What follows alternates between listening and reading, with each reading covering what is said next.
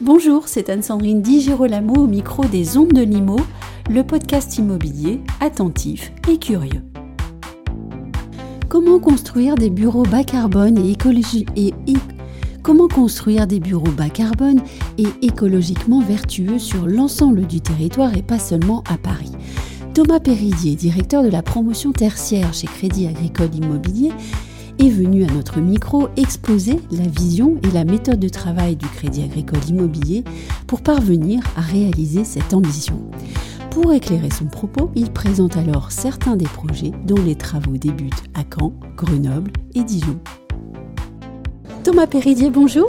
Oui, bonjour Anne-Sandrine. J'aimerais savoir tout d'abord comment est-ce que chez vous on envisage la question du bas carbone Quelle est votre stratégie alors la stratégie, elle est globale, elle ne concerne pas que le bas carbone. Le bas carbone vient euh, structurer l'ensemble de nos démarches.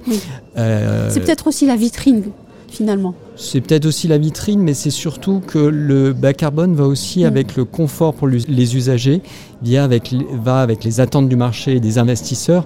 Et donc, on ne peut pas être uniquement dans un regard euh, exclusif sur le bas carbone. Non, le bas carbone, il mm. impacte la façon dont on va utiliser les bureaux derrière, il impacte la façon dont on va les vendre, il impacte la façon, les, endroits où on va développer ces, projets. Donc, c'est vraiment une, une démarche globale que l'on doit avoir. Et donc, votre stratégie? Alors, notre stratégie, elle est elle est déjà structurée dans le choix des sites que l'on retient. C'est-à-dire qu'aujourd'hui, la question de la centralité des hubs de transport en commun mhm. ou des accès routiers, elle est clé pour décarboner toute la partie euh, mobilité. Ça, c'est un point essentiel et on est particulièrement exigeant sur le choix des, sites. Euh, la stratégie, elle va après sur une conception euh, qui, qui, qui, met en exergue des choix programmatiques bas carbone. Donc ça veut dire quoi? Ça veut dire que très concrètement, quand on est en région, on est dans des économies de projet qui nécessitent euh, de travailler des concepts, des concepts répétitifs avec une grande efficience des bâtiments euh, en termes de structure, en termes de euh, fonctionnalité des espaces pour avoir des économies d'échelle. Donc on ne peut pas se limiter à du, de la cosmétique, mais il faut avoir une, une approche très, euh, très affirmée sur la compacité du bâtiment, sur l'accès à la lumière du jour, sur l'économie et la frugalité des, matériaux. Quelles sont euh, les attentes des utilisateurs et des investisseurs? Alors les attentes, elles sont extrêmement fortes de la part des, utilisateurs. Il ne vous aura pas échappé que les, euh, les générations qui arrivent sur le, les nouvelles générations qui arrivent sur le marché du, euh, du travail, elles sont très en attente de, de bâtiments éco-responsables, des bâtiments dans lesquels elles se sentent bien euh, pour travailler. Et donc, il est évident que le choix des matériaux, un choix éco-sourcé, biosourcé, géosourcé est extrêmement important pour eux. Euh, ils n'ont pas ce problème, comme les précédentes générations pouvaient l'avoir, de, vouloir systématiquement du neuf. Eux sont plutôt au contraire très attentifs à, euh, au réemploi. Donc on essaye de systématiser le réemploi sur des matériaux tels que la moquette, le cloisonnement, mais pas que. Euh, donc là, on a un gros travail à faire là-dessus, mais ça va également aussi sur des matériaux plus inattendus comme la peinture. On, imagine mal euh, euh, réutiliser pardonnez-moi, euh, de la peinture de réemploi, mais maintenant, si ça se fait, ça commence à se généraliser. Est-ce qu'il prête une attention particulière aux labels, par exemple? Une approche très pragmatique, je dirais, des usagers et des investisseurs. Les labels, c'est quelque chose, euh, c'est surtout attendu par les investisseurs euh, en Ile-de-France. En région, euh, il y a une approche beaucoup plus pragmatique des choses, avec des usagers et des, des, preneurs qui veulent des, des aspects très concrets. Est-ce que je vais mieux vivre dans mon bâtiment mm. Est-ce qu'il va me coûter moins cher à exploiter Est-ce qu'il va être plus vertueux d'un point de vue carbone Si c'est le cas, je suis ravi de prendre le label et, et je suis ravi de l'afficher. Mais euh, le label n'est pas une fin en soi. Mhm. La fin en soi, euh, pour la plupart des utilisateurs, c'est véritablement la décarbonation et c'est mieux vivre dans ces bâtiments et des bâtiments plus flexibles. La qualité de vie. La qualité de vie au travail qui est essentielle, le bien-être. Euh, et ça passe par tout, ça passe par la construction, mais également la façon dont on va utiliser ces mètres carrés de bureau.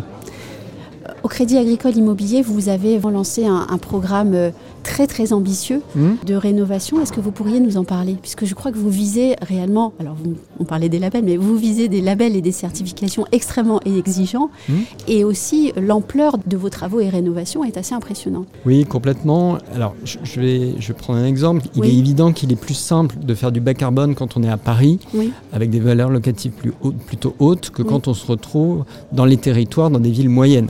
Mm. Et donc, l'ambition du, du Crédit Agricole, c'était de faire en sorte de développer des bâtiments de bureaux bas carbone, extrêmement vertueux, dans tous les territoires.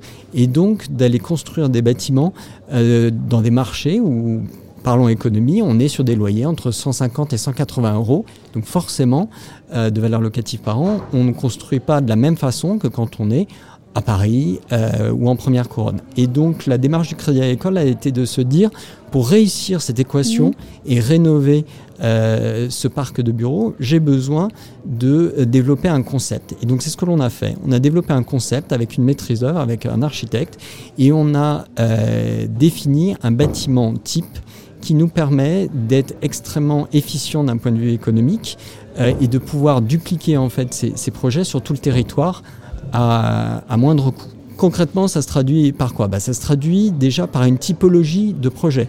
Clairement, ces bâtiments bas carbone, ils font euh, de l'ordre de 2000 mètres carrés.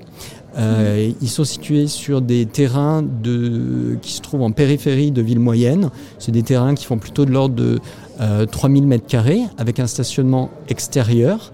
Euh, avec des bornes de, de, recharge électrique. Pourquoi? Parce qu'en fait, on est sur des bâtiments euh, qui n'ont pas de, de, sous-sol pour euh, limiter l'empreinte carbone. On est sur des bâtiments qui systématisent une structure bois euh, et qui ont une, une compacité, une géométrie qui facilite l'accès à la lumière du jour, qui facilite également, également l'aménagement la, des espaces. C'est un exemple, mais un autre exemple, c'est aussi le, le, pour arriver à des niveaux de bas carbone extrêmement ambitieux, il faut aussi travailler les percements dans la façade. Mhm. Donc euh, toutes les, les, surfaces vitrées des perditives ont été limitées. Euh, on est environ sur 35% de la façade qui est vitrée. Voilà. Mais tout en privilégiant une qualité intérieure des espaces pour les usagers. Vous avez initié les travaux de trois bâtiments de bureaux bas carbone, euh, Mhm. bureaux qui sont situés à Caen, Grenoble et Dijon. C'est un projet que vous présentez sur le CIPCA, je crois. Bien sûr. Euh, Est-ce que vous pourriez nous en parler? Oui, oui, oui. Donc c'est des, des, projets qui, euh, qui sont extrêmement efficients puisqu'on est à un peu moins de, euh, de 1000 euh, kilos équivalent carbone. Euh, on est sur des projets bah, tels que je vous les définissais dans le, dans le concept, donc structure bois, oui. euh, avec des, des, espaces qui doivent répondre aux attentes des usagers, c'est-à-dire euh, une très grande flexibilité des, des surfaces, parce qu'aujourd'hui, ce qu'attendent les usagers, c'est des bâtiments qui, qui permettent d'évoluer tout au long de leur cycle de vie. Et c'est ça aussi une démarche bas carbone. C'est pas uniquement un choix de matériaux, c'est un bâtiment qui n'est pas obsolète dans 3, 5 ou 10 ans. Donc en travaillant la structure et en permettant de faire évoluer le bâtiment avec le temps, on répond également au bas carbone. Et bien entendu, on a mis dans ces bâtiments euh, toute une partie de l'ingénierie que je vous ai citée il y a, il y a quelques minutes, euh, que ce soit sur le réemploi de matériaux ou sur euh, une conception efficiente. Est-ce que vous travaillez aussi sur les usages?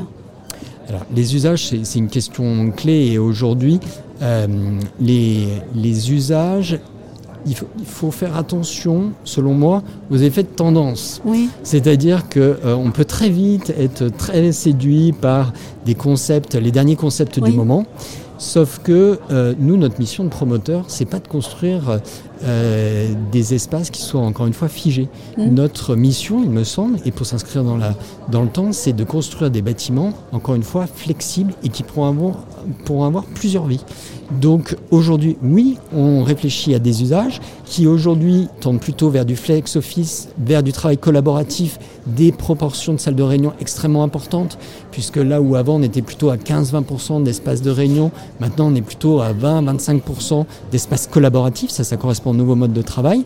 Mais peut-être que demain on reviendra du bureau plus cloisonné. Quand il y a eu le Covid, on a eu tous très peur, on s'est dit ah oui, il faut peut-être qu'on revienne tous à des bureaux cloisonnés. Voilà. Donc adaptabilité. Indispensable si on veut être euh, durable. Merci beaucoup Thomas Péridier. Merci Anne-Sandrine.